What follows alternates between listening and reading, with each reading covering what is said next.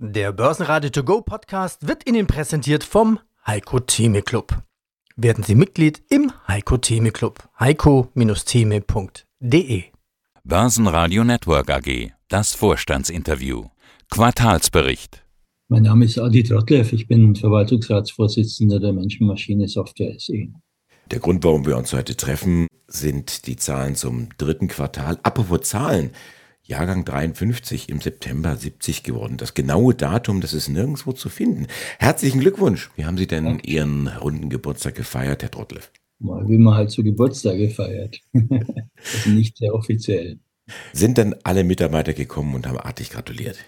Ja, also wir haben weltweit 1150 Mitarbeiter, die würden bei uns in keinen Raum passen. Also die sind nicht alle gekommen, aber alle, hier, also in der Zentrale waren wirklich sehr viele an dem Tag. Also es hat mich schon sehr gefreut. Ich merke schon, das Thema Geburtstag, das nehmen Sie so mehr oder weniger zur Kenntnis. Vielleicht war das ja früher anders, als Sie 20 geworden sind. Also bis 25 will man immer älter werden, später nimmt es dann ab und irgendwann man, würde man eher nicht mehr älter werden wollen. Aber es ist ja die einzige Möglichkeit, nicht alt zu werden, ist jung zu sterben. Das ist auch keine gute Alternative. Also von daher nehme ich das einfach so, wie es ist. Schauen wir uns jetzt die Zahlen von Mensch und Maschine an. Ergebnis plus 14 Prozent. Hatten Sie dann auch die Gesamtjahresprognose bekräftigt? Vielleicht hier ein paar Eckdaten. Im Geschäftsjahr soll das Ergebnis je Aktie steigen auf bis zu 1,81. Dividende, die dann bis 1,65 steigen kann. Also die Zahlen sind gut, aber ich will mal im Bild bleiben, keine Geburtstagsüberraschung. Warum läuft es eigentlich bei Mensch und Maschine stets besser als prognostiziert? Na gut, ich darf da mal äh, zurückerinnern. Wir haben ja Anfang des Jahres im Q1 sehr viel höher abgeschlossen. Da waren wir beim, im EBIT bei plus 18 Prozent und haben aber damals schon gewusst, dass durch einen Effekt, den man im Vorjahr als Vorzieheffekt bezeichnen kann, wir einfach abnehmende Dynamik dieses Jahr haben werden. Und deswegen haben wir diese Guidance rausgegeben, die im Mittel für dieses Jahr 11, irgendwas Prozent sagt. Und natürlich wurden wir damals gefragt, ob wir das ernst meinen. Und wir haben das ernst gemeint. Und da jetzt bei 13 oder 14 Prozent, je nachdem, ob sie EBIT oder, oder Nettoergebnis meinen zu sein, ist natürlich jetzt schon mal über der Mitte. Und langfristig gesehen ist es ja so, wir sind im Moment in einem, einem Korridor von, wo wir 14 bis 20 Prozent Ergebniswachstum für die Jahre ab 2021 vorhergesagt haben. Und da war eben 2022 höher, 2023 wird ein bisschen tiefer reinkommen und für 2024 haben wir diesen Korridor 14 bis 20 Prozent auch schon angesagt. Also das ist der Wachstumskorridor, in dem wir grundsätzlich im Moment vom Ergebnis sind. Und unser Prinzip ist es sowieso nur das Ergebniswachstum vorherzusagen und zur Topline eigentlich nicht so viel zu sagen. Das Geheimnis, nachdem Sie mich gefragt haben, bei uns ist ganz einfach, dass wir sagen, ja, man hat ja nicht nur einen Gasfuß, sondern man hat auch noch eine Bremse. Wir benutzen die Bremse halt ein bisschen aktiver, als andere das vielleicht tun. Für uns ist Kostendisziplin eigentlich eine ständige Übung und die eben auch nicht zentral gehandhabt wird, sondern auf lokaler Ebene von etwa 100 Profitcentern. Die Eigner dieser Profitcenter, die, die Managerinnen und Manager werden danach incentiviert. Das ist eigentlich das Geheimnis, warum es bei uns so läuft. Einfach weil wir sagen, ja, immer, immer voll auf dem Gas zu stehen, ist jetzt nicht die große Managementkunst, sondern die große Managementkunst ist, das auch auszusteuern. Also wie beim Fußball, wenn der Trainer sagt, also passt auf, wir müssen etwas tun bei unserer Verteidigung. Die Mannschaft, die am besten verteidigt und keine Tore reinlässt, die gewinnt am Ende. Außer sie spielt immer 0 zu 0. Ja gut, das kann man jetzt von Ihnen nicht behaupten, dass Sie 0 zu 0 spielen, auch wenn der Umsatz jetzt in Q3 gesunken ist. Sie hatten ja gesagt, da gab es viele Vorzieheffekte.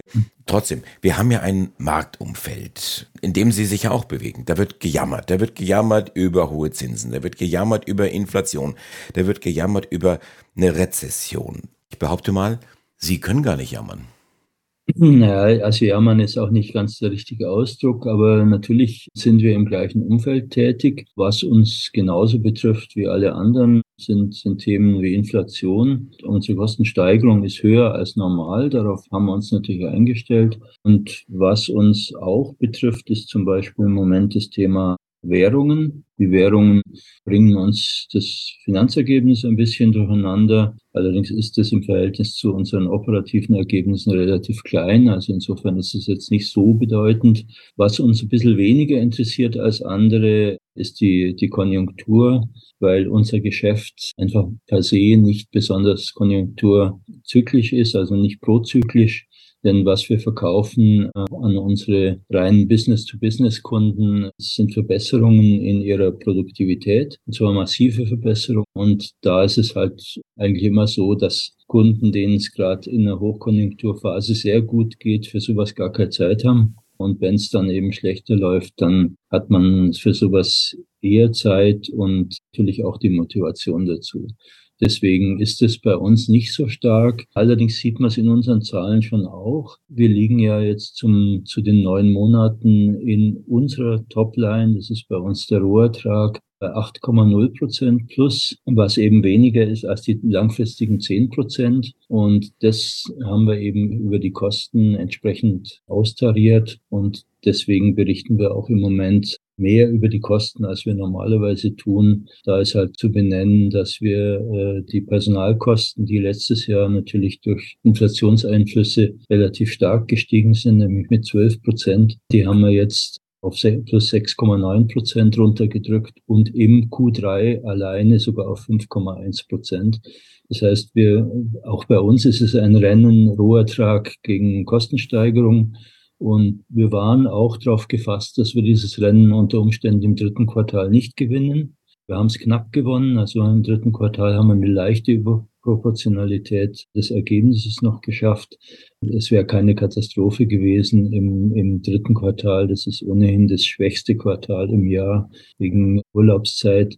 Wenn wir da mal drunter geblieben wären, auch das haben wir in schwierigen Phasen schon mal gehabt. Wir hatten in den Jahren 16, 17 hatten wir auch so eine Phase, wo wir durch äußere Einflüsse mit einem vorhersehbar niedrigeren Topline-Wachstum daherkamen. Und auch da haben wir es dann am Schluss geschafft, überproportional das EBIT zu steigern, aber im dritten Quartal damals nicht. Davon ist eben dann die Welt auch nicht untergegangen. Also sowas kann schon mal passieren. Äh, wir freuen uns, dass es diesmal gelungen ist, auch das dritte Quartal mit einem höheren Ergebniswachstum als Vortragswachstum ins Ziel zu bringen. Aber die Schlacht gewonnen wird bei uns immer im Q1 und im Q4. Also spannend bleibt es auch bis zum Jahresende. Und das vierte Quartal ist angelaufen. Werbung. Sie wollen sich mehr bewegen und gesünder leben, aber auch häufiger entspannen? Die App TK Coach unterstützt Sie dabei. Mit kurzen Übungen für die bewegte Pause oder den 8-Minuten-Workouts mit Olympiasieger Fabian Hambüchen. Finden Sie Ihre innere Mitte dank einer Runde Anti-Stress-Yoga oder mit vielen kurzen Atem- und Entspannungsübungen. Das alles und noch viel mehr in der App TK Coach. Jetzt einen Monat lang testen. Für TK-Versicherte kostenlos. Werbung Ende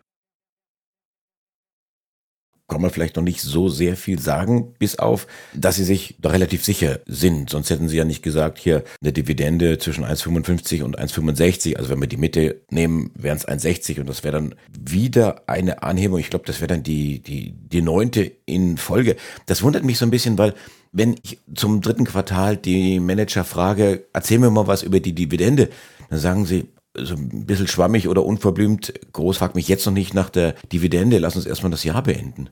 Ja gut, dazu muss man bei uns sehen, wir sind ja Softwareentwickler und der größere Teil unserer Wertschöpfung ist die Standardsoftware, also die Out-of-the-Box-Software, wo wir in einigen edukativen Nischen im High-End tätig sind. Was wir aber nicht machen, im Gegensatz zu anderen, ist die Aktivierung von Entwicklungskosten. Das machen wir sehr sparsam, sozusagen mit der Pipette von über 23 Millionen Entwicklungskosten, die wir letztes Jahr in, in den Büchern hatten, sind nur halbe Million Entwicklungskosten aktiviert worden für ein komplett neues Projekt, während Weiterentwicklungen werden bei uns nicht aktiviert. Also insofern kann man sagen, die wesentliche Investition in unsere Zukunft schieben wir als Betriebskosten durch die GUV und dadurch haben wir einen minimalen Betrag an, an sogenannter CAPEX, also an Investitionen. Das sind im Allgemeinen so vier Millionen im Jahr. Das ist jetzt im Verhältnis zu unseren Zahlen sehr wenig. Und deswegen können wir den Gewinn komplett ausschütten, ohne dass wir unsere Zukunft gefährden. Und wir sagen halt schon seit langem, dass wir sind ja europäisches Unternehmen und unsere europäischen Investoren, da gibt es durchaus sehr viele, die auf die Dividende achten und auf die Dividendenrendite. Und wenn Sie jetzt gerade eine MOM-Aktie kaufen und davon ausgehen können, dass, dass wir nächstes Jahr um die 1,60 Dividende zahlen, dann haben Sie halt schon mal eine, Anfangsdividendenrendite in der Nähe von 3,5 Prozent mit einer relativ hohen Sicherheit dass das dann mit der Zeit auch noch steigt. Das heißt, wir sind an der Stelle auch in der Lage, dem gestiegenen Zinsniveau an der Stelle noch Paroli zu bieten. Niemand weiß, wann sich die Märkte wieder aus ihrer Nervosität befreien werden. Im Moment sind die Märkte noch sehr nervös, aber es schaut halt im Moment so aus, als hätte die MUM-Aktie irgendwo bei in der Nähe von 45 Euro jetzt erstmal einen Boden gefunden. Wobei mir nicht zusteht zu prognostizieren, ob es das schon war, das ist klar. In der Präsentation mit Ihrem Finanzverstand, mit Markus Pech, da ging es um das EPS, also der Gewinn Ihr Aktie, der soll bis 26, 27 mehr als verdoppelt werden auf bis zu drei Euro. War das jetzt mit Ihnen abgestimmt oder preschen da die jungen Wilden vor? Und das steht bei uns im Geschäftsbericht drin. Also bei uns diese Geschichte mit den 100 Profit-Centern, das legen wir seit zwei, drei Jahren offen dass das bei uns so gehandhabt wird. Die Methode ist an sich relativ simpel. Wir schaffen langfristig relativ gut die 10 Prozent Rohertragswachstum, also unser Topline. Ganz langfristig ist auch der Umsatz 10 Prozent gewachsen. Der wackelt nur ein bisschen mehr bei uns durch Wiederverkaufsanteile, also durch Handelsanteile. Deswegen ist der Rohertrag die Topline. Und bei den Kosten sind wir ungefähr bei zwei Drittel davon unterwegs, konkret bei sieben Prozent. Und wenn Sie das extrapolieren, Rohertrag mit zehn Prozent und Kosten mit sieben Prozent, dann kommen Sie halt auf eine Verdopplungszeit von vier bis fünf Jahren. Also diese mittelfristige Ansage ist für uns eigentlich die Hauptguidance und daraus ergibt sich dann eine konkrete Guidance für die nächsten zwei Jahre, die natürlich dann, wie man im Moment sieht, ein bisschen mehr von kurzfristigen Einflüssen noch geprägt wird, eben wenn es Vorzieheffekte gab, dass man dann sagt, ja, also letztes Jahr ist ein bisschen besser gelaufen, dieses Jahr wird es ein bisschen, ein bisschen flacher werden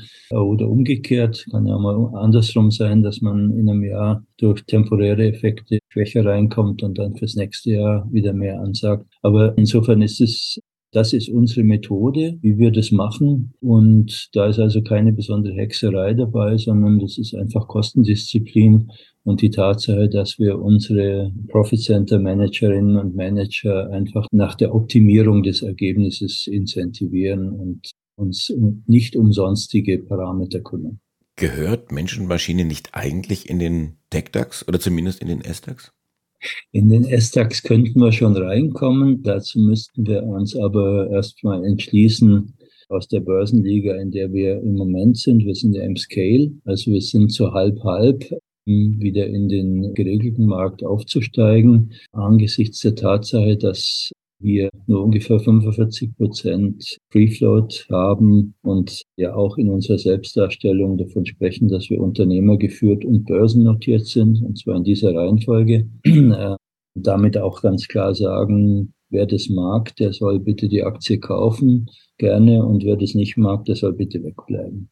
Also insofern ist bei uns angesichts der grassierenden Überregulierung des Kapitalmarkts im Moment die Überlegung sehr gut eisgekühlt, ob wir diesen Aufstieg wieder machen. Aber latent können wir das jederzeit. Also wir sind dadurch, dass wir Quartalsberichte machen, dass wir zweisprachig berichten, sind wir sozusagen immer nur ein Prospekt vom Aufstieg in die obere Börsenliga entfernt. Und wie gesagt, also da müssten erstmal die Regulierer in Brüssel und in Berlin überhaupt mal ein Einsehen haben, dass wir schon im überregulierten Zustand sind. Da habe ich im Moment jetzt noch keine Hoffnung, dass das bald passiert. Adi Dortlev, Vorsitzender des Verwaltungsrats von Mensch und Maschine zum dritten Quartal. Ich danke Ihnen. Alles Gute. Ja, danke, Herr Gloss. Börsenradio Network AG. Der Börsenradio To Go Podcast wurde Ihnen präsentiert vom Heiko Theme Club. Werden Sie Mitglied im Heiko Theme Club. heiko-theme.de